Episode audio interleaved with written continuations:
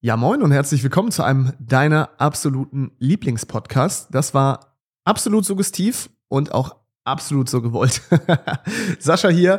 Moin, ich freue mich, dich wieder begrüßen zu dürfen. Vielleicht zu deiner allerersten Folge hier bei Grow and Scale. Wenn das so sein sollte, dann herzlich willkommen. Wir sprechen hier über Online-Business, Unternehmertum, die innere Arbeit und so ein bisschen auch die Transformation von der Selbstständigkeit ins Unternehmertum. Genau. Und in dieser Folge heute, da habe ich mal wieder einen ganz wunderbaren Gast bei mir in der Show. Und zwar niemand Geringeres als meinen guten Steuerberater Andreas Lier. Und Andreas Lier, den hast du vielleicht hier schon mal in der Folge gehört, wenn du fleißige Hörerin oder Hörer dieses Podcasts bist, denn wir haben schon mal darüber gesprochen, wie man seinen Steuerberater bzw. seine Steuerberaterin zum Business Coach macht. Und ähm, in der heutigen Folge wollen wir über was anderes sprechen, und zwar über das Thema Profit First. Profit First ist ein Konzept von dem amerikanischen Unternehmer und Autor Mike Michalowicz. Und letztendlich geht es bei Profit First darum, dass wir uns den Gewinn immer zuerst auszahlen. Das heißt, wenn du finanziell struggles und das Gefühl hast, irgendwie ist mehr Monat als Geld übrig in deinem Geschäft und irgendwie hast du das Gefühl, es könnte auch ein bisschen mehr Gewinn sein, dann ist diese Folge für dich. Die wird deine Haltung gegenüber dem Thema Gewinn, Profit absolut verändern. Das behaupte ich mal. Andreas, der ist nämlich Profit First Professional. Das heißt, er ist zertifiziert und ausgebildet und berät unter anderem auch Selbstständige und UnternehmerInnen dabei, dieses System einzuführen. Ich kann dir nur ans Herz legen, dich damit zu beschäftigen, also A, diese Folge zu hören, B, dich damit zu beschäftigen, das Buch zu kaufen oder wenn du sagst, du hast die finanziellen Ressourcen, dir denn auch definitiv ein Profit First Professional an deine Seite zu holen. Bei uns hat das alles verändert und allein diese Denkweise in sein Leben zu implementieren, ist ja einfach so eine Art Paradigmenwechsel. So würde ich es vielleicht bezeichnen. Eine Sache noch zu dieser Folge. Eigentlich nehme ich ja immer hier mit meinem ganz wundervoll professionellen Recording-Equipment diese Folgen auf und habe eine Top-Audio-Qualität. Zumindest behaupte ich das jetzt an dieser Stelle.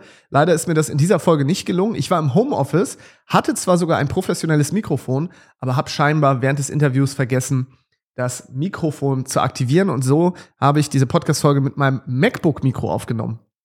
Folge ist zwar nachbearbeitet jetzt mit AI, das heißt, die Qualität, die du hier erhältst, ist schon die bestmöglichste, bestmögliche, aber ja, du wirst feststellen, dass mein Mikro einfach nicht echt nicht so gut klingt, aber es ist auf jeden Fall erträglich und ändert nichts an dem guten Content. Das Mikro von Andreas ist glücklicherweise top, das heißt, den verstehst du gut. Es geht ja auch mehr um die Dinge, die Andreas sagt und ich denke, das ist an dieser Stelle einfach einmal ja, so, dass wir das hinnehmen müssen. Auch wenn das natürlich den inneren Perfektionisten in mir so ein bisschen traurig macht. Aber lange Rede, kurzer Sinn, lass uns direkt loslegen. Ich kann dir diese Folge nur ans Herz legen. Es hat mir sehr, sehr viel Spaß gemacht und wie gesagt, nochmal mich bestärkt auch in diesem Mindset, um mal dieses ausgelutschte Wort wieder zu verwenden, sich selbst zuerst zu belohnen in seinem Business. Und wenn dir das schwerfällt und wenn du das nicht vorstellen kannst, dann ist diese Folge unter anderem für dich. Und jetzt ganz, ganz viel Spaß in der heutigen Folge von Grow and Scale mit Andreas Lier. Wir wurden ja wurden gerade nämlich unterbrochen. Ich habe eigentlich schon ein schönes Intro gemacht, aber dann klingelt es an der Tür. Ich habe es ja gerade erzählt. Bauarbeiter wollten hier vor der Tür baggern und wollten fragen, wo die Gasleitung ist. Und das konnte ich Ihnen zwar nicht beantworten, aber Andreas, du hast ja schon gesagt, wenn Sie sie anbaggern sollten, du kümmerst dich um den Notruf, das ist gut. Genau. Wir wollen aber nicht über den Notruf und die Gasleitung sprechen, sondern wir wollen darüber sprechen, dass du heute erneut zu Gast bist und vor allem ja zu Gast bist, weil ich in meinen Analytics gesehen habe bei Spotify, du bist oben mit dabei bei den beliebtesten Folgen, teilst dir immer Platz eins mit Dr. Norbert Preetz. Das heißt, wir haben das Thema Hypnose, wir haben das Thema Steuern. Also von daher, Andreas, es ist mir wieder eine Ehre, dich hier zu haben und äh, vor allem, äh, weil es ja auch tatsächlich scheinbar eine aktive Nachfrage nach dir gibt. Ja, und das obwohl Steuerberater bist, Andreas. Das muss man ja nochmal sagen. Ich habe es in der letzten Folge auch schon gesagt. Sonst ist es so, die Leute immer, ich habe eben gerade mit einem Kumpel von mir gesprochen und habe gesagt, ich interview mal oder ein Gespräch mit meinem Steuerberater. Habe ich schon in seinem Gesicht gesehen, so, es konnte sich gar nicht vorstellen, dass er mit seinem Steuerberater ein Interview aufnimmt. Und ich habe mich, ich freue mich. Ja, also ich, ich fühle das eben als Ritterschlag, dass ich eben so erfolgreich bin in deinem Podcast und dass die Leute das so gerne hören. Äh, also macht mich mächtig stolz. Das ist einfach irre. Ja, also ich kann es mir natürlich erklären, weil es war auch eine sehr gute Folge. Ich habe es mir auch nochmal angehört. Wir haben ja nicht über Steuern per se gesprochen, weil da, klar, das ist irgendwie was, das ist ein recht trockenes Thema, aber vielleicht auch so diese, ja, diese dieser kleine Paradigmenwechsel von mein Steuerberater ist einerseits für die meisten irgendwie derjenige, der immer nur Belege bucht, hin zu, und das, deswegen heißt die Folge auch so, hey, mein Steuerberater ist ein Business Coach und so sehe ich dich mhm. auch. Also für mich bist du eher so eine Art Sparringspartner, Mentor, Unternehmer, Coach. Ich weiß nicht, wie du dich selber bezeichnen würdest. Mhm. Und deswegen freue ich mich umso mehr, dass wir uns heute da wieder austauschen können, weil ähm, ich weiß einfach, dass du ja, oder wir haben ja eine gemeinsame Leidenschaft und man kann die jetzt nicht sehen, also ich sehe sie, aber die anderen nicht, weil der Podcast Audio-only ist. Und zwar unter anderem, dass wir einen Autor und ähm, Unternehmer sehr, sehr gerne mögen und das ist der Mike Mikelowitz, dessen Bücher du da im Hintergrund hast und da wollen wir heute über ein Konzept ja heute auch mal so ein bisschen sprechen und das ist so dieses Konzept von Profit First. Ja, genau. Ja, tatsächlich, ähm, äh, Mike Mikalowitz, die, die Bücher haben mich einfach fasziniert. Also äh, zuallererst äh, Profit First vor mittlerweile zehn Jahren, da hat mich halt eine Kollegin draufgebracht. Sie hat sich damals schon in Amerika zertifizieren lassen, hat das dann die äh, Zertifizierung vor fünf Jahren nach Deutschland gebracht. Und auch die anderen Bücher von Mike Mikalowitz, die sind halt, äh, die sind halt für Unternehmer, fürs Leben geschrieben. Also du musst kein, kein Studium haben, um sie zu verstehen, sondern das ist, äh, du kannst es eins, eins zu eins umsetzen, ob Profit First, ob Clockwork, ob, ähm, ob Pumpkin Plan. Äh, das ist eben das, das Tolle an dem äh, Mike McCallowitz und ich habe schon viele Projekte mittlerweile begleiten dürfen. Äh, es funktioniert einfach. Ja. ja. Und ich finde, also was man Mike Michalowitz auch hoch anrechnen muss, er macht das Ganze mit Humor. Also ja. ist, ich habe selten Businessbücher gelesen, wo ich dabei auch noch schmunzeln konnte und lachen konnte. Und das ist bei Mike Michalowitz definitiv der Fall. Der Mann ist einfach total humorvoll und ja, wie du sagst, stellt so diese ganz manchmal komplexe Sachverhalte vereinfacht er so schön, dass man Modelle hat, Frameworks und ich bediene mich dieser Modelle ja auch sehr oft hier. Mhm. Ich habe nichts erfunden. Im Grunde genommen äh, stelle ich hier auch nur das vor, was mir gut gefällt, was vielleicht funktioniert. Und aber eine Sache, über die ich gar nicht so viel gesprochen habe, hier zumindest im Podcast, ist Profit First. Vielleicht magst du ja die Hörerinnen und Hörer mal so ein bisschen abholen und mal sagen, was ist eigentlich Profit First? Weil es klingt ja erstmal komisch, weil Gewinn zuerst. Hm. Wenn wir das übersetzen ins Deutsche, okay, was bedeutet das? Heißt das, wir werden jetzt geldgierige, äh, gewinnorientierte, pro profitorientierte Unternehmer? Das ist ja im Deutschen ein bisschen negativ konnotiert, sogar das Wort Profit. Vielleicht magst du uns da mal so eine kurze Einführung geben in das Konzept. Ja, also ähm, Profit First, wofür steht es? Ähm, vielleicht ist jeder von uns schon mal geflogen oder ist mit dem Kreuzfahrtschiff unterwegs gewesen und hat dann so diese Belehrung mitbekommen, was im Falle eines Notfalls passieren soll eben wenn im, im Falle alles Druckabfalls ähm, im Flieger soll man sich erst selber die Maske aufsetzen, bevor man anderen hilft. Auf dem Kreuzfahrtschiff soll man sich selbst erstmal die Rettungsweste anschnallen, bevor man anderen hilft. Und das ist an sich dieses Profit First, dass man erstmal schaut, dass man selber, dass die Bedürfnisse von einem selber erst einmal befriedigt sind. Denn wenn ich nichts esse, wenn ich die ganze Zeit mein Geld für andere hergebe, aber nicht darauf achte, dass ich eine Wohnung habe, dass ich was zu essen habe, dass meine Bedürfnisse befriedigt sind, ähm, dann werde ich das vielleicht, ich glaube, ähm, ohne Trinken kann man drei Tage aushalten, ohne Essen so 28.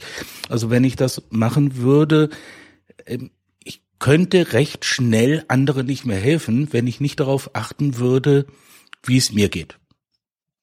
Und das ist eben so dieses Prinzip, also da, da steckt hinter Profit First nicht, ich bin jetzt der Geldgeier, sondern ich achte erstmal auf mich und wenn es mir gut geht, kann ich eben auch anderen helfen. Wenn ich genug Kraft habe, kann ich anderen helfen. Hm? Darum geht's in erster Linie. Und Mike Mikalowitz hat wunderbar gewisse Prinzipien in dieses Profit First mit reingebracht. Manches kennen wir vielleicht noch von unserer Oma oder Uroma, wie es die, die Lohntüte gab. Der Mann ist nach Hause gekommen, hat die Lohntüte mit nach Hause genommen. Die, die Frau ist hergegangen, hat dann Geldbeträge in einzelne Umschläge reingetan. Das eine für, für Lebensmittel, das andere vielleicht für Anschaffung und, und, und. Also die haben es gleich aufgeteilt. Ja, damit für entsprechende Anwendungen oder für Bedürfnisse dann auch das Geld zur Verfügung ist. Ja. Ähm, Dann ist es so, dass in, in diesem Prinzip eben auch dahinter steckt, dass wir Versuchungen ausräumen. Vielleicht kennt das auch jeder, dass es geht zum Monatsletzten zu und man hat unerwarteterweise mehr Geld noch auf dem Bankkonto, als man eigentlich gedacht hat. Und dann fällt einem ein, ach, diesen neuen Computer oder den neuen Fernseher, dem würde ich mir doch, ja, gerade ist das Geld da, schaffe ich mir an. Ja, also bei Profit First würden wir das, was dann zu viel da ist, zur Seite legen für schlechte Zeiten. Ja, das ist so dieses, ähm, die, die Versuchungen ausräumen.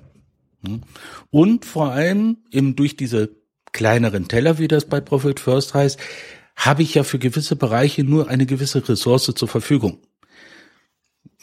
Ich sage immer so, wenn ich am Samstag in die Stadt gehe und habe 1000 Euro zur Verfügung, die ich ausgeben kann, dann gebe ich halt diese 1000 Euro aus.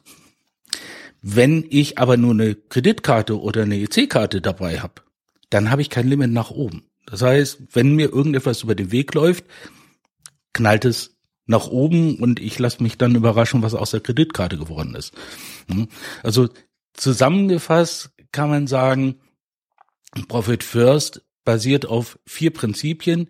Erst einmal schau, dass du selber versorgt bist, damit du anderen helfen kannst.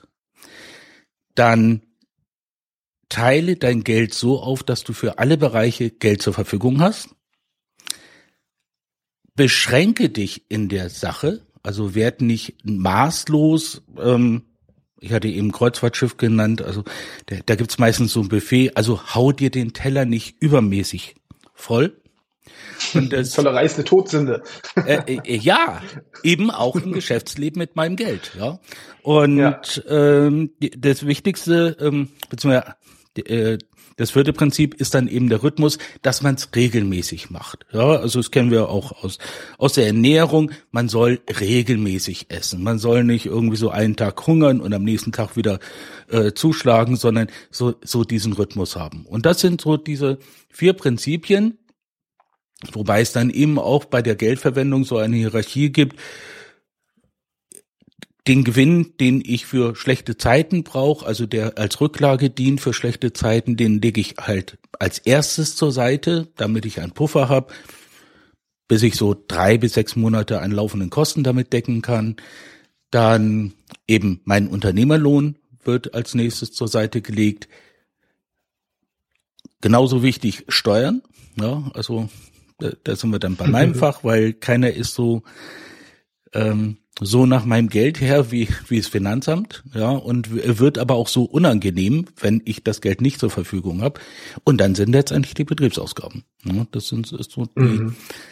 ganz kurz das Prinzip von Profit First erzählt was ich bei Profit First vor allem mitgenommen habe, und das war dieses Konzept bezahl dich zuerst. Ne? Das heißt wirklich, diese Gleichung umzustellen, die normalerweise ist Umsatz minus Kosten ist gleich Gewinn. So, so handhaben das die meisten. Ja? Ich generiere Umsatz, ich gebe was aus und das, was übrig bleibt, ist der Gewinn. Und ich glaube, du hast es damals sogar gesagt, ähm, dass Gewinn etwas ist, das verwendet man nicht zwangsläufig fürs Unternehmen sofort wieder, ja, mhm. sondern Gewinn ist eigentlich auch das, was man sich selbst irgendwie gibt. Und das hat mir dann nochmal so klar gemacht, stimmt. Und Profit First stellt ja diese Gleichung um ne, und macht im mhm. Grunde genommen Umsatz minus Gewinn mhm. ist gleich Kosten. Das heißt, nachdem ich das zurückgelegt habe, das, was dann übrig bleibt, also, und das ist ja auch so eins der Prinzipien, was du erwähnt hast, das nehme ich mir dann. Und das ist eigentlich so einfach und so kompliziert zugleich, weil jetzt könnte ich ja sagen, das hat, glaube ich, jeder verstanden jetzt. Ich nehme mir einfach erst zuerst das für mich und das, was dann übrig bleibt, gebe ich aus. Warum fällt es trotzdem so vielen Unternehmerinnen und Unternehmern schwer, genau das zu tun? Weil nachdem man das jetzt so hört, könnte man ja sagen, es ist sehr einfach zu implementieren, aber da gibt es ja eine psychologische Komponente, die uns davon abhält, genau das einfach zu tun. Ja, ich, ich würde mal sagen, das ist so ein Maria-Theresa-Komplex oder so oder eben so dieser Neidfaktor, ähm, so dass wir immer davon ausgehen, ich, ich, ich muss ja meine alle anderen erstmal bedienen, bevor ich was haben darf. Ja, wir, wir sind eben durch diese Formel Umsatz minus Kosten gleich Gewinn als Unternehmer zu Resteverwertern geworden. Ja, also diese, diese Formel suggeriert ja, ich als Unternehmer, mir steht nur das zu, was übrig bleibt. Ja. ja. So. Und äh, wenn ich jetzt ordentlich gearbeitet habe, dann, dann ist halt mehr da. Wenn ich nicht ordentlich gearbeitet habe, dann halt weniger. Aber Hauptsache, alle anderen sind bedient. Nur, dass die, die Verwendung des Gewinns, wo wir dann eben sagen, okay, vierteljährlich machen wir eine Gewinnausschüttung, ähm, wo wir je nachdem äh, bis zu 50 Prozent uns selber auszahlen, mit dem wir machen können, was wir wollen. Das ist so eins der, der zentralen Punkte, was Profit First auch von anderen Mehrkontenmodellen, die man vielleicht von Eck oder von Bodo Schäfer kennt, unterscheidet. Wir arbeiten damit, dass wir Unternehmer eben auch belohnt werden. Hm? Wir, wir kennen das so als Arbeitnehmer, ja, äh, wenn man dann so einen Bonus bekommt, wenn er was Besonderes gemacht hat, da, das, da fühlt man sich einfach gut.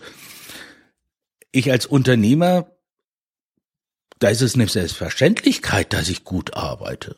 Ja, da, da kommt keiner an und äh, zahlt mir einen Bonus aus. Aber dieser Gewinn dient dann eben als Bonus für mich und das fühlt sich dann gut an, wenn ich so nach einem Vierteljahr sagen kann, ey, klasse, jetzt kann ich einfach mal so 100, 200 Euro nehmen und kann irgendwas machen, wo ich nicht drauf achten muss, wo ich nicht irgendwo jemand anders äh, bedenken muss, sondern wirklich einfach nur für mich. Ja, dann gehe ich einfach einen Tag mhm. irgendwo hin und lasse es mir gut gehen. Ja, und warum ist das so schwierig? Weil wir weil wir es einfach nicht gewohnt sind, weil wir, ähm, ich glaube, der, der Hauptgrund liegt darin, wenn du Unternehmer wirst, bist du in 95 Prozent der Fälle vorher Arbeitnehmer gewesen. Das heißt, du warst es gewohnt, dass ein anderer im Vorfelde für dich das Geld verteilt hat. Ja, du hast deinen Bruttolohn, aber von deinem Bruttolohn gehen eben die Sozialabgaben ab, da geht die Steuer ab, eventuell noch vermögenswirksame Leistungen. Also das übernimmt alles der Arbeitgeber für dich und dann bleibt dir nur noch das Netto übrig.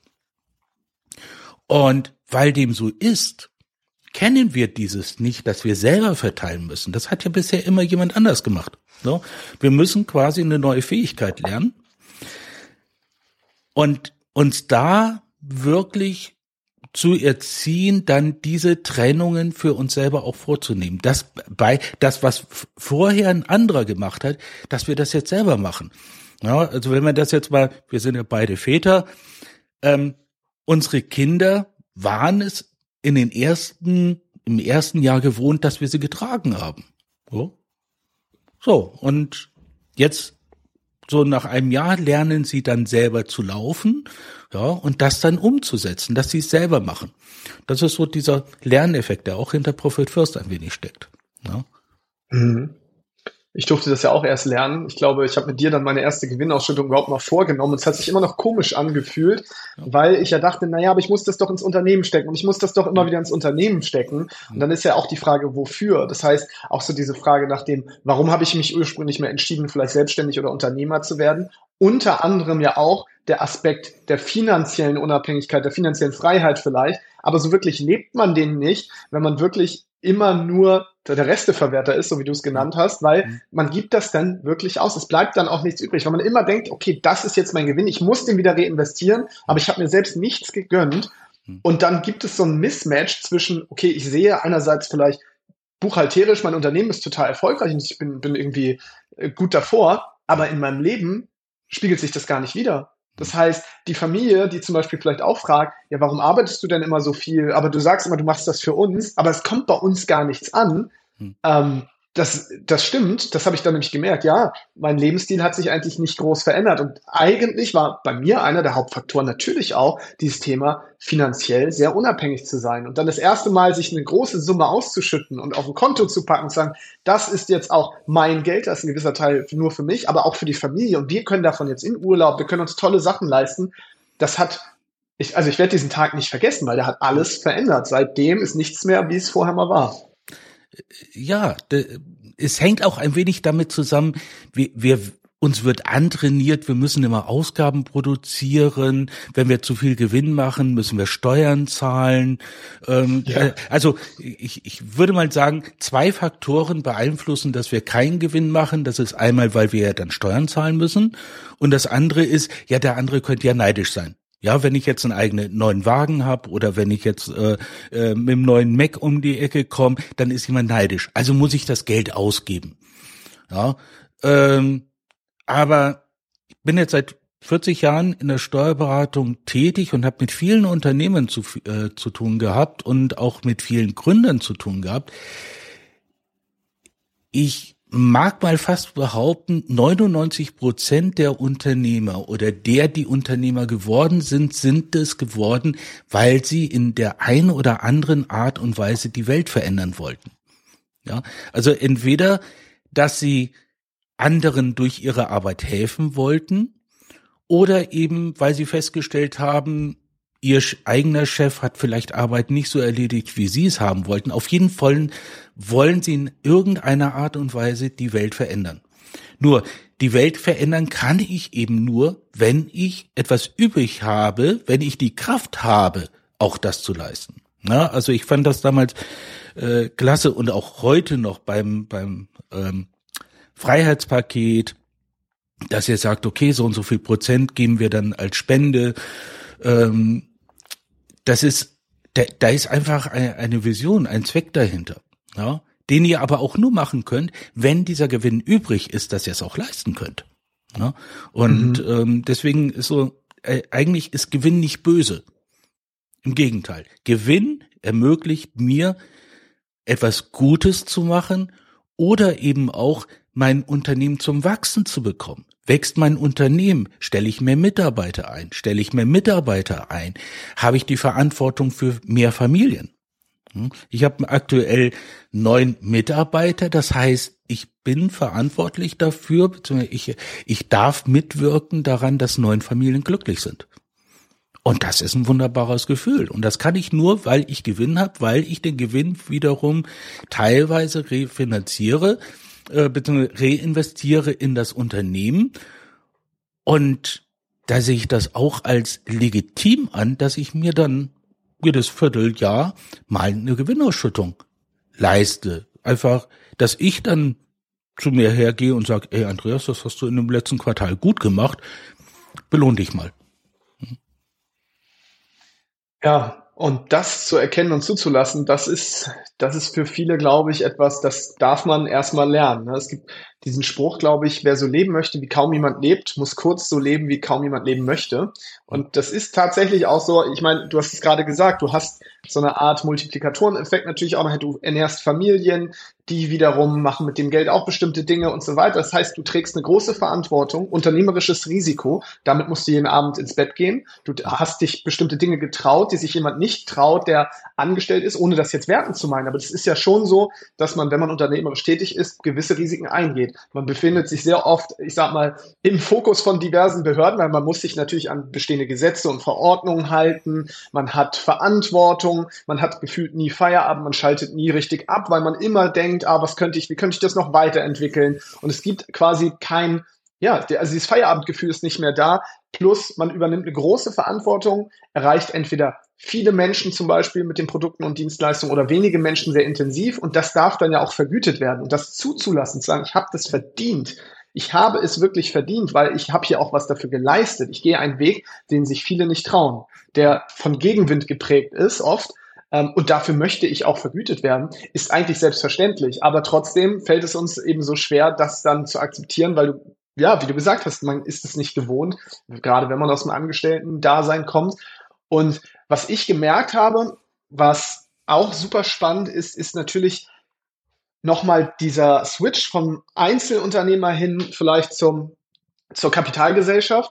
Auch da, weil dieses Einzelunternehmer-Ding führt ja oft auch dazu, ich zahle mir nicht mal ein Gehalt aus, weil irgendwie vermischt sich alles miteinander. Es gibt gar keine klare Trennung oft von Betriebs, von dem betrieblichen Sascha zum Beispiel und dem äh, privaten Sascha, weil das ist irgendwie eins. Ein festes Gehalt zahle ich mir nicht aus, weil ich habe keinen Arbeitsvertrag, wie jetzt zum Beispiel in meiner GmbH, wo ich einen Geschäftsführervertrag mit mir habe. Mhm. Was würdest du da äh, sagen? Wie ist das für all diejenigen, die jetzt vielleicht zuhören, die noch einzelunternehmerisch tätig sind? Wie kann man da anfangen, Profit First vielleicht für sich erstmal zu implementieren? Und dann kommt eine zweite Frage gleich hinterher. Diejenigen, die vielleicht eine Kapitalgesellschaft oder so haben, gibt es da überhaupt Unterschiede und wie, wie macht man das da? Wie kann man jetzt als Einzelunternehmer das machen oder als GBR? Das ist ganz einfach indem man am ersten des Monats sich einen festen Betrag erstmal überweist auf sein eigenes Konto. Weil, also mhm. jeder Arbeitnehmer bekommt, okay, am Ende des Monats, beziehungsweise Beamte dann auch äh, äh, schon zu Beginn des Monats bekommt ein Gehalt, bekommt ein festes Gehalt, mit dem er seine privaten Lebenshaltungskosten decken muss. Dann mache ich das als Unternehmer auch. Ja, also ich überweise mir am Anfang des Monats mein Gehalt. Und dann überweise ich auch noch gleich so, so einen Sparbeitrag, ähm, den ich für später verwende. Also gerne, wer, wer den Podcast jetzt hört, macht es doch einfach mal, wenn ihr Unternehmer seid, so ab heute ein Prozent von einem Umsatz, legt das doch mal wöchentlich zur Seite und schaut, was ihr dann an, am Monatsende zur Verfügung habt.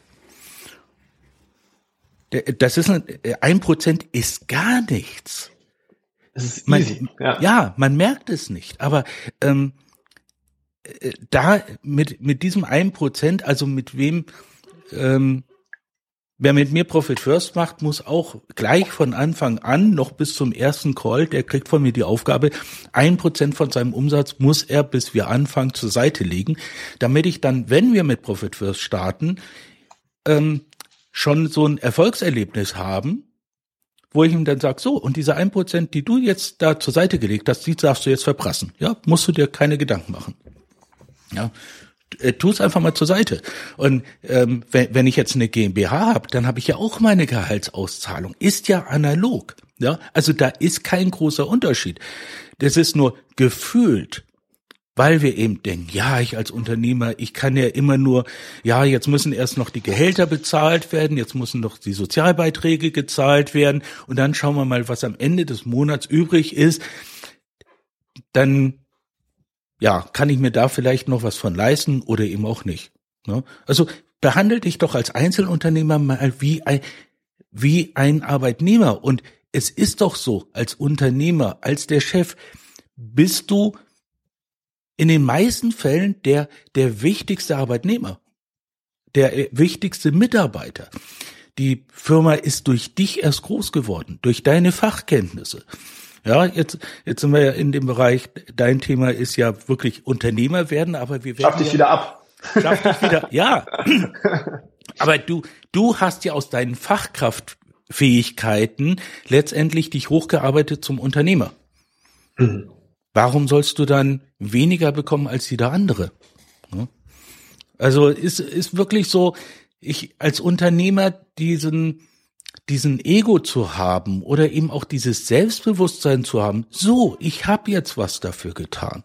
Ja, ja ich habe so und so viel Familien ernährt mit meiner Arbeit. Ich habe so und so viel äh, Erfolge geschaffen. Ich habe so viele Leute glücklich gemacht. Ja, Warum, warum muss ich immer alle anderen glücklich machen und mich selber nicht? Ja? Ich habe auch Familie zu Hause. Ja. ja? Haben die äh, weniger Rechte, nur weil sie die Familie eines Unternehmers sind, gegenüber der Familie, die von Angestellten ist? Ja?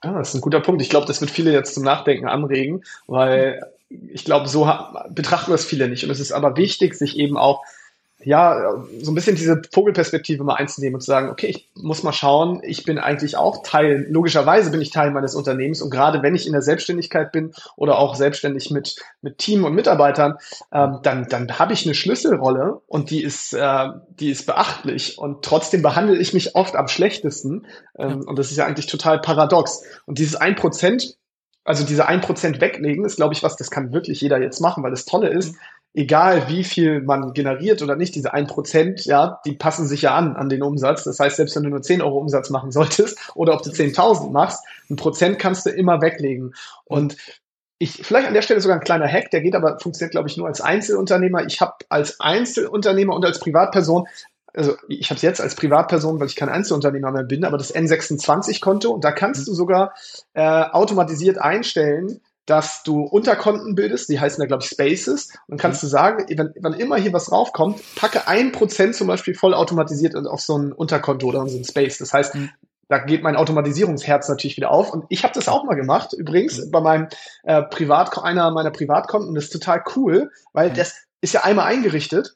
Ja. Und voll automatisiert passiert das jetzt und ich schaue da dann irgendwann rauf und denke, ach ja, das gibt's ja auch noch und kann das Geld für mich ausgeben. Da liegt einfach Geld, das kann ich komplett, ich nenne es jetzt mal, ja, ich kann's, könnte es verprassen. Ich verprasse es nicht, weil es ist, ist ja irgendwie für mich und das nenne ich dann nicht verprassen, aber ich kann damit machen, was ich will. Und das ist, es ist ein super, super schönes Gefühl, wenn man wenn man nicht mehr denkt, ah, uh, das Geld, äh, ich weiß nicht, könnte ich das im Unternehmen noch gebrauchen und so weiter. Plus, was ich bei Profit First auch schön fand, und das ist ja auch so ein bisschen das, was Mike Michalowitz nicht nur da sagt, sondern ich glaube auch bei äh, Fix the Snacks oder Prio 1, wie es auf Deutsch heißt, so diese finanzielle Reichweite auch fürs Unternehmen ja. mal aufzubauen. Irgendwann wirklich genau. zu wissen, meine Kosten sind ein paar Monate gedeckt und wir streben ja bei uns auch immer mindestens sechs Monate eigentlich an, weil ja. es ist also dieses Gefühl von, oh mein Gott, wie soll ich nächsten Monat überleben, das ist dann weg, weil du weißt, na gut, ich könnte jetzt drei, sechs, zwölf Monate meine Kosten komplett decken. Das gibt einem eine so starke Sicherheit, dass man auch viel klügere unternehmerische Entscheidungen trifft, meiner Meinung nach, weil sie nicht aus dem Mangel kommen und, oh mein Gott, ich muss schnell wieder Geld verdienen, sondern man hat so dieses, okay, es ist alles gut, was kann ich jetzt noch, wie kann ich jetzt noch mehr dienen? Und da kommst du wirklich mal ins Dienen, weil du ja auch genug hast und nicht deinen Becher leerst, ob, obwohl dann schon nichts mehr drin ist. Du willst andere voll gießen, ja, aber selbst bist du eigentlich schon bei Null. So, ja. Äh, klar, ich, ich komme eher in die Lage zu sagen, Cringe-Kunden möchte ich nicht bedienen. Ja? ja. Äh, weil gerade wenn die finanzielle Not da ist, wenn ich nicht weiß, wie soll ich jetzt die Sozialabgaben, die Gehälter, die Steuern bezahlen, sind wir schnell in diesem Rahmen drin, wo wir dann alles für jeden erledigen. Ja, also Mike hat ja so dieses Beispiel mit seinem, äh, äh, mit dem, der seinen Pool gereinigt hat, der dann eben noch sieht, okay, die Dachrinne könnte auch noch gemacht werden. Dann die, ähm, äh, das Dach selber könnte noch repariert werden. Also der, der, der hat dann ständig irgendwelche Arbeiten gesucht, die er dann auch noch erledigen wollte nur um den Umsatz zu machen. Ob er dann wirklich dafür geeignet gewesen wäre oder nicht, das war zweitrangig. Hauptsache, er macht Umsatz. Und das ist ja nicht das, was wir machen wollen, so auf Zwang irgendwie Umsatz, sondern im Prinzip unserer Vision folgen und wir wollen, wir wollen einfach nicht für jeden arbeiten. Ich, ich vergleiche es immer mit, mit einer Liebesbeziehung. Ich möchte, für meine Frau tue ich alles, weil ich sie liebe. Und so ist es mit unseren Geschäftskunden. Wenn ich einen Lieblingskunden habe, dann mache ich viel für ihn und mache es gern für ihn und ich bekomme dann eben auch als Belohnung wieder Umsatz zurück. Ja, also Umsatz ist ja nur die Anerkennung für meine Tätigkeit.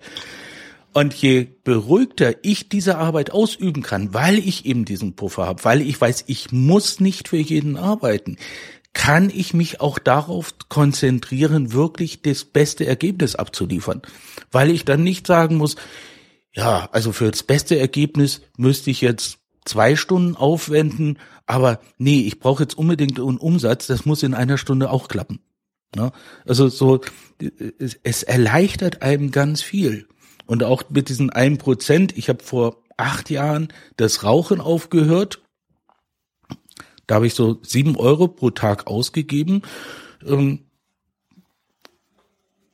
ich habe eine Alternative gefunden. Also das zu diesen ähm, Versuchungen ausräumen. Ich habe äh, eigentlich müsste ich 2.100 Euro im Jahr übrig haben, weil ich ja aufgehört habe zu rauchen. Ja. Ja, das ist so, so eben auch im Prinzip von Profit First. Die Versuchung ausräumen. Würde ich jetzt ähm, täglich sieben Euro zur Seite legen, könnte ich zu Weihnachten mit meiner Familie losgehen und könnte mal eben kurz 2000 Euro für Weihnachtsgeschenke einfach nur verpulvern. Ja, weil ich nicht drüber nachdenken muss. Ich habe es ja vorher auch verqualmt. Das Geld ist ja auch verpulvert gewesen. So, und wenn ich das jetzt machen würde, oder eben, das ist ja so dieses Prinzip, das Geld, was ich irgendwo einspare, dann zur Seite zu legen, zur, für solche Notfälle, um eben drei bis sechs Monate das Unternehmen aufrechter zu erhalten, damit ich auch die Zeit habe, mir neue Strategien zu entwickeln. Wir haben es ja jetzt in der, in der Pandemie gespürt gehabt, wovon jetzt auf gleich Unternehmen geschlossen werden mussten, aufgrund von behördlicher Anordnung. Äh, das waren teilweise echt Schicksalsschläge, die dann dahinter steckten, aber die, die dann über Profit First oder ein anderes System eine gewisse finanzielle Reichweite hatten, die konnten sich zurücklehnen und konnten dann sagen, okay, was mache ich jetzt? Okay, dann stelle ich jetzt Masken her oder mach dies. Also die konnten aus einer Sicherheit heraus eine Entscheidung treffen und nicht aus der Not heraus. Und das ist ja, in der Not heraus gehen wir wieder in unseren Neandertaler-Modus. Da können wir nicht klar denken. Also ja. es hat ganz viele Vorteile, wenn man es macht und es ist wirklich so einfach. Wir müssen uns nur daran besinnen. Ich habe es ja am eigenen Leib spüren dürfen. Es ist ja knapp ein Jahr, glaube ich, jetzt her auch. Ich meine, du hast es mitbegleitet, auch bei der, bei der Online Sales Consulting. Da mache ich jetzt ja auch keinen Hehl draus. Wir hatten einerseits den erfolgreichsten Monat umsatztechnisch, glaube ich. Ne? Das heißt, umsatzmäßig hätten wir gesagt, wow, alles toll. Und trotzdem waren wir gefühlt kurz vor der Insolvenz, weil wir bestimmte einfache Prinzipien eben überhaupt nicht beachtet haben. Mhm. Und das war dann ja auch nochmal so der Weckruf. Glücklicherweise ist das jetzt heute nicht mehr, äh, sind wir nicht mehr im Neandertaler-Modus. Ähm, aber das hat mir auch nochmal gezeigt, wie wichtig es auch wirklich ist, so diese Reichweite einfach zu haben und das Umsatz eigentlich immer rettet, weil wir denken ja, Umsatz rettet uns. Mhm. Aber jetzt kann man wieder sagen, Umsatz ist eben nicht gleich Gewinn. Das ist nochmal mhm. was anderes. Ja, das heißt, selbst das Generieren von ganz viel Umsatz nach außen ist manchmal schön und gut. Aber die Gesundheit des Business erkennt man nicht zwangsläufig daran, wie viel Umsatz es generiert, sondern was kann ich davon, was bleibt davon eigentlich liegen? Sowohl fürs Unternehmen selbst, aber natürlich auch für Inhaber und für, für andere ähm, Menschen. Ich glaube, das ist äh, so eine Falle, in die tappen auch viele. Dass man immer denkt, okay, ich müsste jetzt mehr Umsatz machen, ich muss noch mehr Umsatz machen, muss noch mehr Umsatz machen. Mhm. Aber was muss ich denn eigentlich machen, Andreas? Ist Umsatz, wenn Umsatz nicht die Lösung ist, was ist die Lösung? Gewinn ist die Lösung, ja gut. Aber Nein, ich würde mal sagen, wirklich Sinn, sinnvolles Geldmanagement. Also, ja, du hast es ja selber angesprochen. Wir haben damals dann die Reißleine gezogen. Wir haben dann äh, von jetzt auf gleich einfach sind wir anders mit den Geldern umgegangen. Ja. Äh, wir haben sie nicht einfach, das Geld ist da, wir geben sie aus, sondern wir haben dem Geld eine Aufgabe gegeben. So könnte man das vergleichen, ja. Also wir haben die Bestimmung über das Geld wieder übernommen. Und damit konnten wir in kürzester Zeit alles wieder rausreißen. Ja. ja. Und äh, die Lösung ist tatsächlich der bewusstere Umgang mit dem Geld. Sich überlegen, muss ich jetzt diese Sachen kaufen? Ja, es, es gibt so diese drei Fragen. Was kann es, was kostet, was bringt es?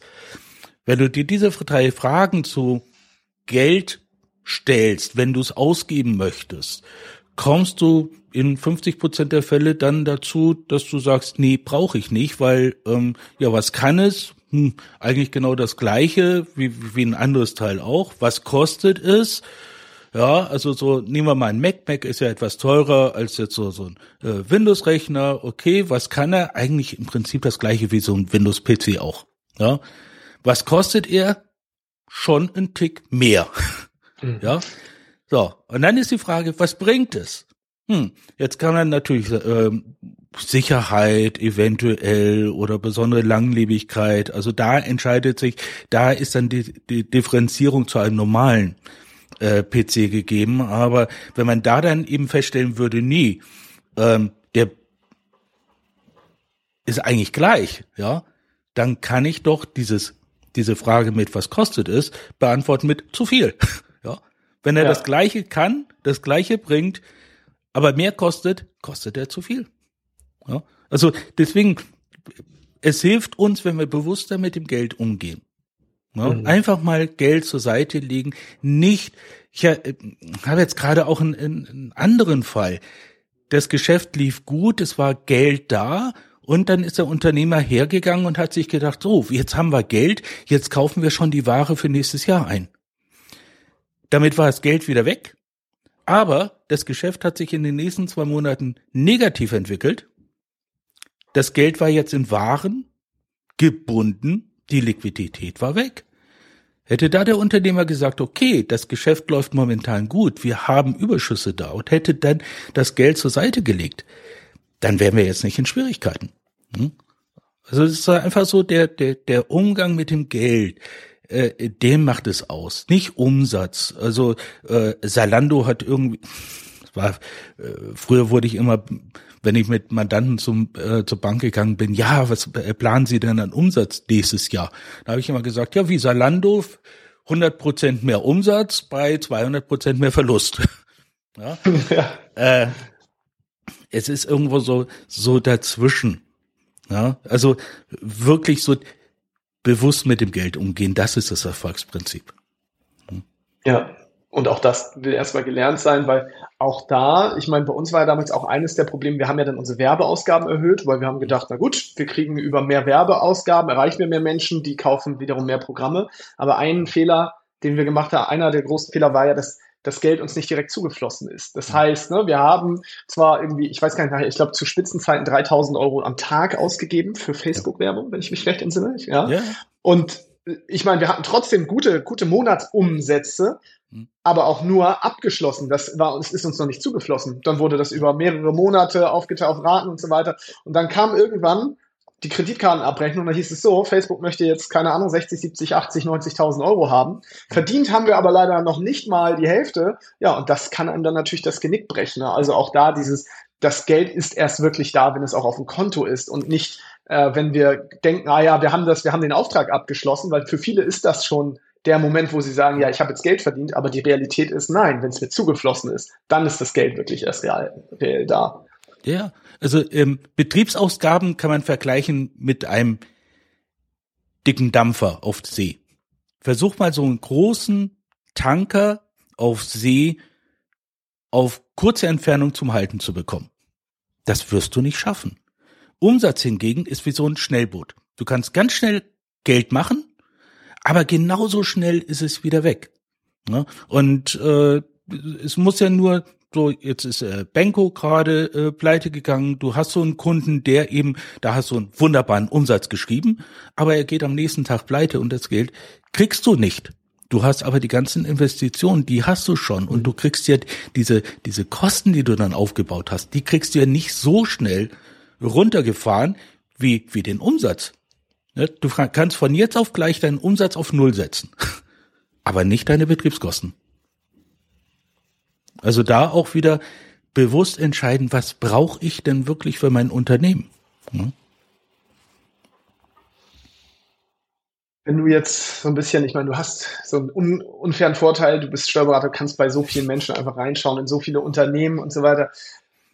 Wenn du jetzt mal schaust, was unterscheidet diejenigen deiner Meinung nach, die jetzt Profit First eingeführt haben und diejenigen, die das nicht eingeführt haben? Gibt es da also wirklich eklatante Unterschiede auch, ja, also sowohl bei der Unternehmerperson selber vielleicht, die das Unternehmen gegründet hat, aber auch bei der Gesundheit des Unternehmens. Also kann man das, würdest du sagen, du, du erkennst das quasi, wieso, du riechst das schon auf 100 Meilen gegen den Wind, ob jemand Profit First in seinem Unternehmen hat oder nicht?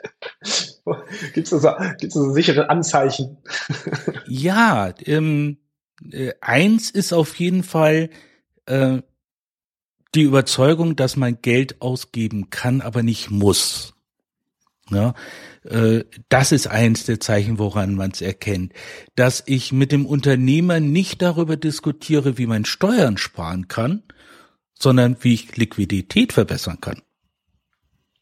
Das ist so dieses, ähm, ja. ähm, eben so dieses Mindset, nicht irgendwie ähm, Ausgaben auf Zwang zu produzieren, sondern Gewinn zu maximieren, um das Unternehmen gesund wachsen zu lassen.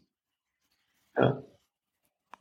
Also ganz viele, ich habe äh, ganz viele Unternehmen, die haben, oh, was die an Geld haben, das ist für mich selber auch schon unvorstellbar, ja. Aber die sind sowas von bodenständig. Äh, wenn man denen irgendwo auf der Straße begegnet, ähm, ist man so fast versucht, den fünf Euro in die Hand zu drücken, dass sie sich mal was Vernünftiges kaufen, ja. Aber die sagen einfach, äh, nee, ich bin eben äh, ich habe so viel Geld, weil ich Geld nicht ausge, also weil ich das. Geld nicht ausgeben musste. Ja, also gibt so, weiß gar nicht, wo ich letztens diese Geschichte gehört habe ähm, wo, wo, wo ein Mann mit seiner Frau dann über, über den Atlantik fliegen will. Er meint, ja, lass uns doch hier Business Class, ich glaube, das Beste ähm, fliegen. Und äh, sie sagt, nee, wir nehmen Economy. Und dann sagt er, ja, aber äh, du hast doch das Geld. Und daraufhin antwortet sie, ja, genau deswegen. Ja, äh, so dieses äh, ja. so, so die Einstellung dazu, nicht ähm, sich zwar schon was zu gönnen, aber sinnvoll zu gönnen. Dieser sinnvolle Umgang und Profit First kann man ja noch weitermachen. Ich meine, als Unternehmer äh, auf mich selbst betrachtet, ja, also ich denke immer, ich muss die Arbeit äh, erstmal erledigen, bevor ich an mich denke, äh, selber denke. Warum nicht den Morgen erstmal mit mir selber beschäftigen? Ja. Mhm. Das heißt, nutzt du Profit First für, für dich persönlich auch in deinem unternehmerischen und privaten Alltag? Ja, auf jeden Fall. Also ich werde zwar immer für verrückt gehalten, weil ich morgens um vier Uhr schon aufstehe, aber äh, morgens um vier bis ungefähr sechs Uhr sind zwei Stunden, die nur für mich da sind. In der Zeit kann ich lesen, in der Zeit kann ich irgendwas basteln oder oder. Das ist einfach Zeit, die ich ähm, oder Walken oder Joggen. Das sind einfach zwei Stunden, die ich am Tag erst einmal für mich verbringe. Und danach geht's dann in die Arbeit und dann arbeite ich halt. So, und okay, jetzt habe ich nur noch eine Tochter zu Hause, aber früher waren halt mehr Kinder da, dann ist eben Frau und Kinder zu Hause, die wollen dann auch was und als Unternehmer ist ja dann, äh, hast du ja auch zeittechnisch immer so diese Herausforderung, wenn du morgens nicht was für dich machst, abends bleibt bleibt keine ja. Zeit mehr übrig, ja. Das ist so, dann, dann bist du eigentlich froh, wenn du um 22 Uhr ins Bett kannst und denkst dir, ey, das ist jetzt meine Zeit, ich kann eine Stunde länger schlafen. Ja, also es ist eben auch ähm, wichtig für mein, für meine eigene Batterie. Profit First für mich persönlich auch anzuwenden. Und deswegen, ja, ich stehe morgens früh auf, aber dafür habe ich nicht das Gefühl, dass ich irgendwie zu kurz komme, äh, sondern äh, im Gegenteil, ich finde das einfach klasse, weil, weil ich dann auch abends, wenn ich nach Hause komme, mir nicht denken muss, ach, jetzt, ähm, also eigentlich würde ich ja jetzt noch eine Runde walken gehen oder würde ganz gerne noch irgendwo ein Buch lesen, aber dann ist die Familie da und die wollen ja auch was und, oh, und am Morgen wachst du auf und denkst dir, ey, ich wollte gestern Abend so viel für mich machen und hab's wieder nicht geschafft.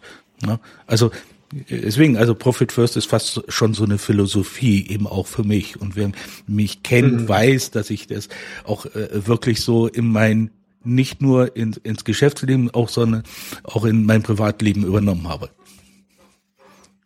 Das äh, inspiriert mich jetzt auch morgens wieder früher aufzustehen und die Zeit vielleicht äh, äh, ja, also mir die Zeit zu nehmen. Ich frage mich natürlich, wann muss ich dann ins Bett? Ich gehe schon so früh ins Bett, weil wenn ich um vier Uhr aufstehen würde, Andreas, also dann müsste ich ja wirklich um acht schon ins Bett, damit ich auf acht Stunden Schlaf komme. Ich weiß nicht, ob das nicht ein bisschen früh ist, aber also wann gehst du ins Bett, wenn du um vier Uhr wieder hochgehst?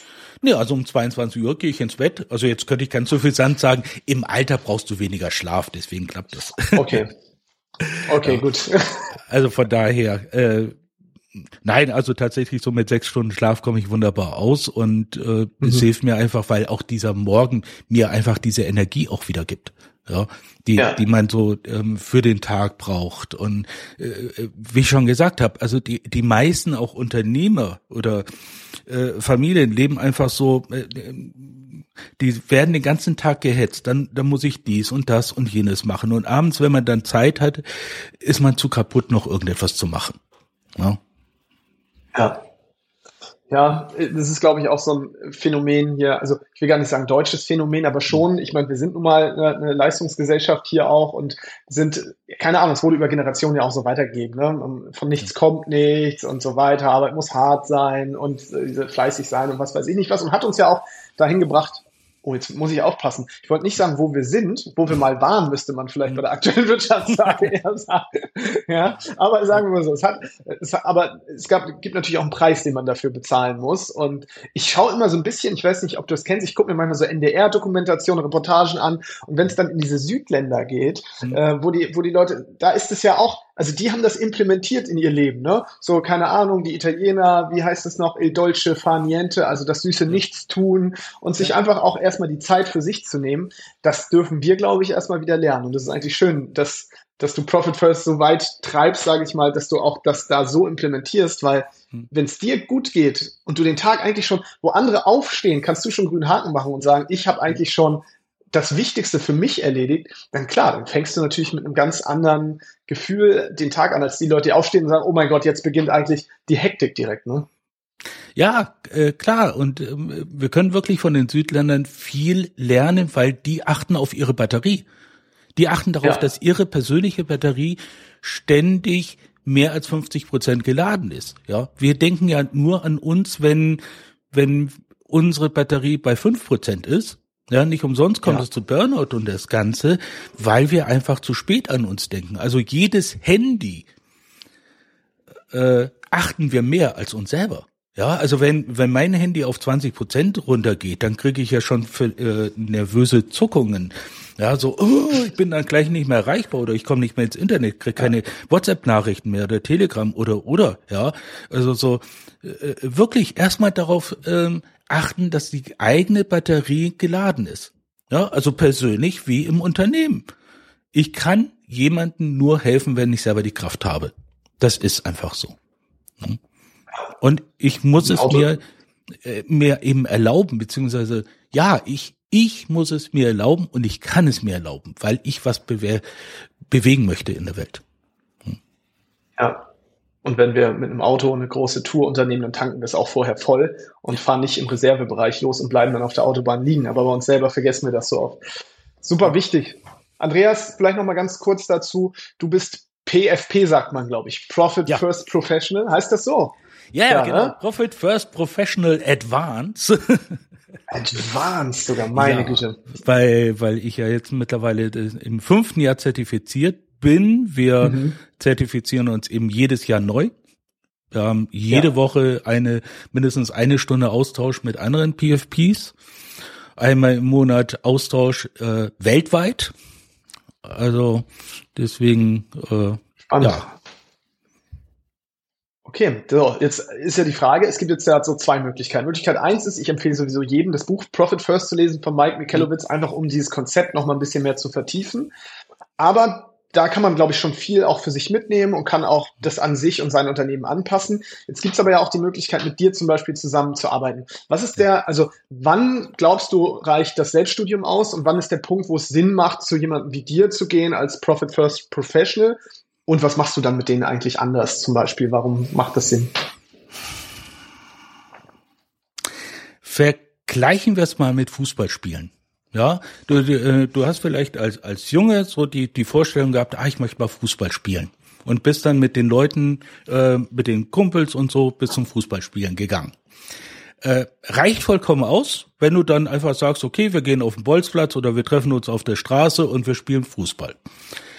Wenn du aber irgendwo in die Profiliga willst, dann schaffst du das nicht, indem du irgendwie äh, alleine auf dem Bolzplatz mit anderen bastelst, sondern du brauchst jemanden, der dich anleitet, der die, die Techniken gibt, der äh, dich auch mitzieht, der jedes Mal so diese Feinjustierung macht, wenn du den den Schuss vielleicht falsch setzt oder ja, also da, das ist vielleicht so der der Unterschied. Uh, Usain Bolt kann vielleicht von der Natur aus recht schnell laufen, aber nur durch einen Trainer hat er es geschafft, als erster Mensch unter zehn Sekunden zu kommen. Das ist so dieser Unterschied. Ich kann alles selber erlernen. Es gibt YouTube, es gibt Bücher und, und, und. Aber wenn ich etwas wirklich lernen möchte, brauche ich immer einen Trainer.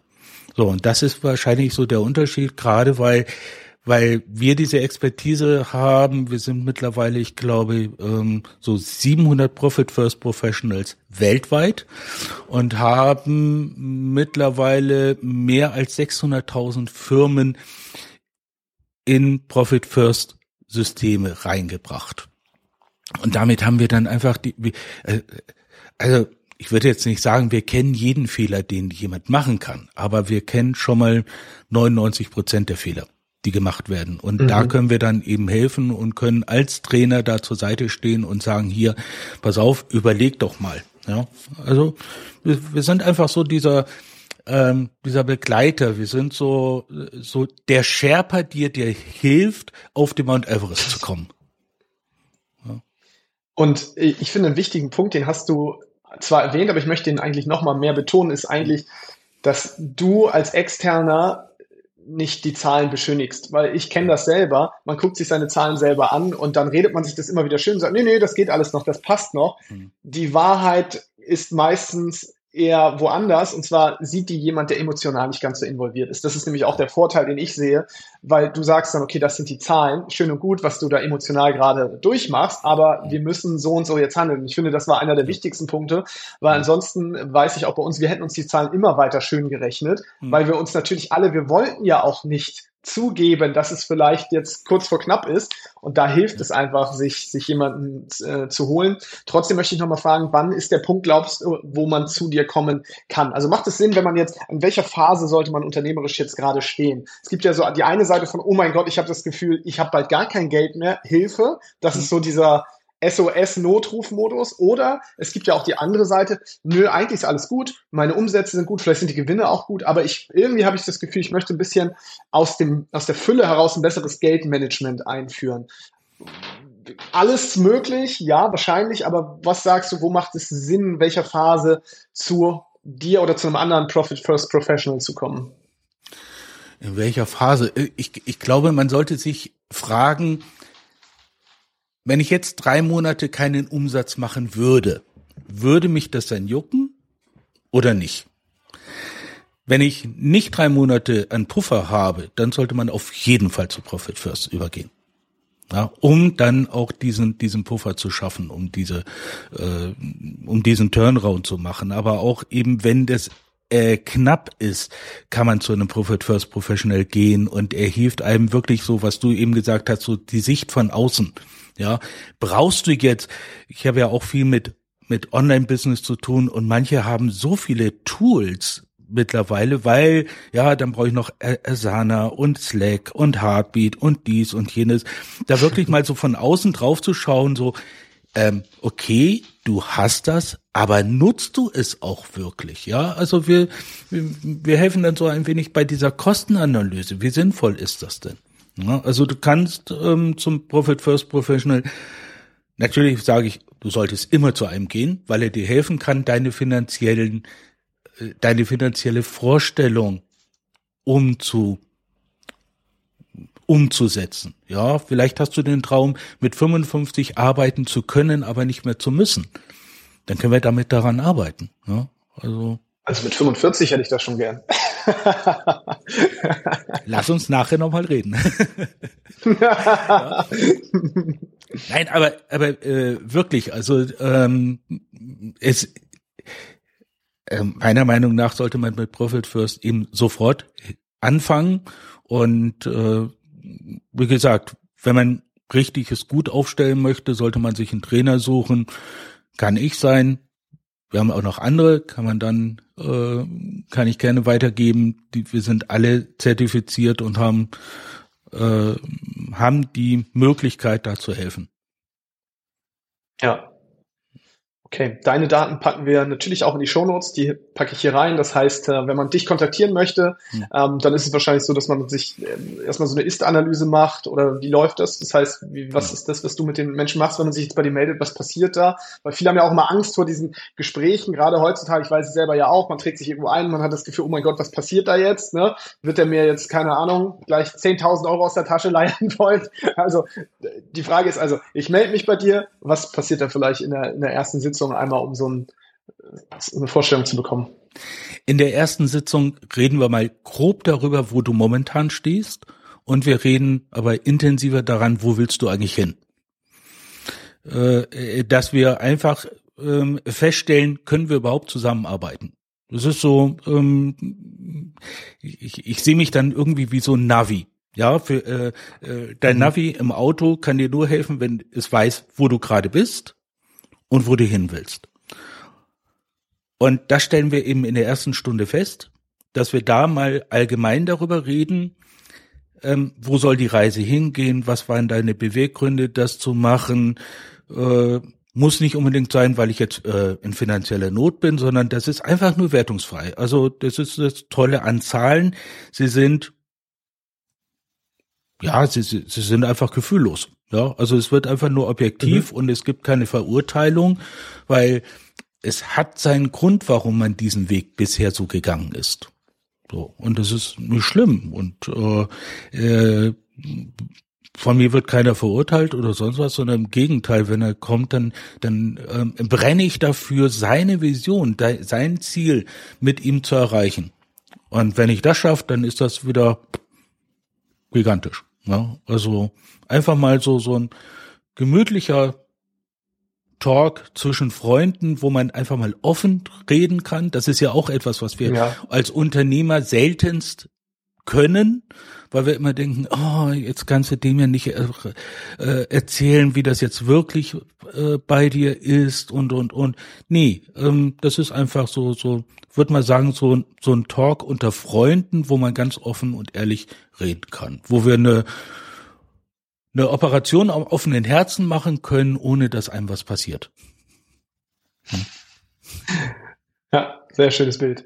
Äh, kann ich kann ich tatsächlich so bestätigen. Ich meine, wir haben uns schon oft über Geld und über Zahlen unterhalten und äh, hm. ich glaube, das war immer, äh, ja, es war immer eine, eine ja, es war einfach gute, schöne Situation, wo man sich auf Augenhöhe austauschen kann und von jemandem einfach auch mal Feedback bekommt, und zwar ehrliches Feedback ja. und äh, da einfach konstruktiv auch arbeiten kann an, an den Zielen und Wünschen. Überhaupt mal sich zu erlauben, wieder Ziele und Wünsche zu haben, ist ja schon für viele. Und das war für mich auch so sowas, ah ja, ich darf auch darf auch wieder träumen. Ja, dafür ja. habe ich es ja ursprünglich mal gemacht. Ja. Natürlich, klar. Eben, eben so dieses, ähm, erinnere dich mal wieder, warum du es gemacht hast. Ja, und ja. wenn ich in dieser Stunde äh, alleine nur das erreiche mit jemandem, dass er nach dieser mhm. Stunde einfach mal wieder weiß, ey, genau deswegen habe ich mich damals selbstständig gemacht, dann ist für mich das auch schon Lohn genug. Ja, wenn er dann natürlich Profit First ja. mit mir umsetzt und dann auch ähm, aktiv daran bleibt, dann ist es noch umso schöner. Aber einfach mal wirklich überlegen, warum habe ich das gemacht und wie kann ich jetzt dahin kommen, dass ich dieses Ziel mal wieder ja vor Augen geführt bekomme. Sehr schön. Andreas, noch irgendwelche finalen Worte von deiner Seite? Weil ich würde sonst sagen, wir haben, glaube ich, alles Wichtige abgedeckt und ich glaube, das war sehr, sehr inspirierend für viele, ähm, auch mal, ja, wieder sich so ein bisschen, ich sag mal, unternehmerisch einzunorden und mal wieder zu schauen, ah, worum geht's hier eigentlich wirklich? Ich glaube, wir haben da viele tolle Themen, ja, einfach ab, abdecken können. Also ich danke dir schon mal an der Stelle dafür. Gerne. Also mein, meine letzten Worte wären eigentlich so, ähm, wer bis jetzt zugehört hat, ein Prozent vom Umsatz pro Woche zur Seite legen. Und einfach mal schauen, wie es wirkt. Das kann so einfach sein. Andreas, ich danke dir. Wie gesagt, Link zu dir in den Show Notes und äh, ansonsten vielen, vielen Dank auch jedem hier fürs Zuhören. Wenn die Folge schön war, beziehungsweise wenn dir die Folge gefallen hat, dann da freue ich mich immer. Bei Spotify kann man auf fünf Sterne klicken. Das äh, hilft natürlich der, der Sendung immer irgendwie noch sichtbarer zu werden. Teilen mag ich auch immer gerne hier ankündigen, weil Podcast ist kein Reichweitenformat, so, sondern es ist ein Empfehlungsformat. Das merke ich selber auch. Ich leite gerne auch immer Podcast-Folgen weiter, wenn ich denke, ah, da habe ich was gelernt. Das heißt, wenn du jemanden kennst, wo du denkst, ah, die Person, wenn die das Konzept Profit First vielleicht mal, wenn die mal davon hört, dann leite das gerne weiter. Per WhatsApp mache ich das zum Beispiel immer gerne. Ja, und ansonsten abonnieren nicht vergessen, weil wenn man abonniert, dann kommt die neue Folge vollautomatisiert in die Podcast-App.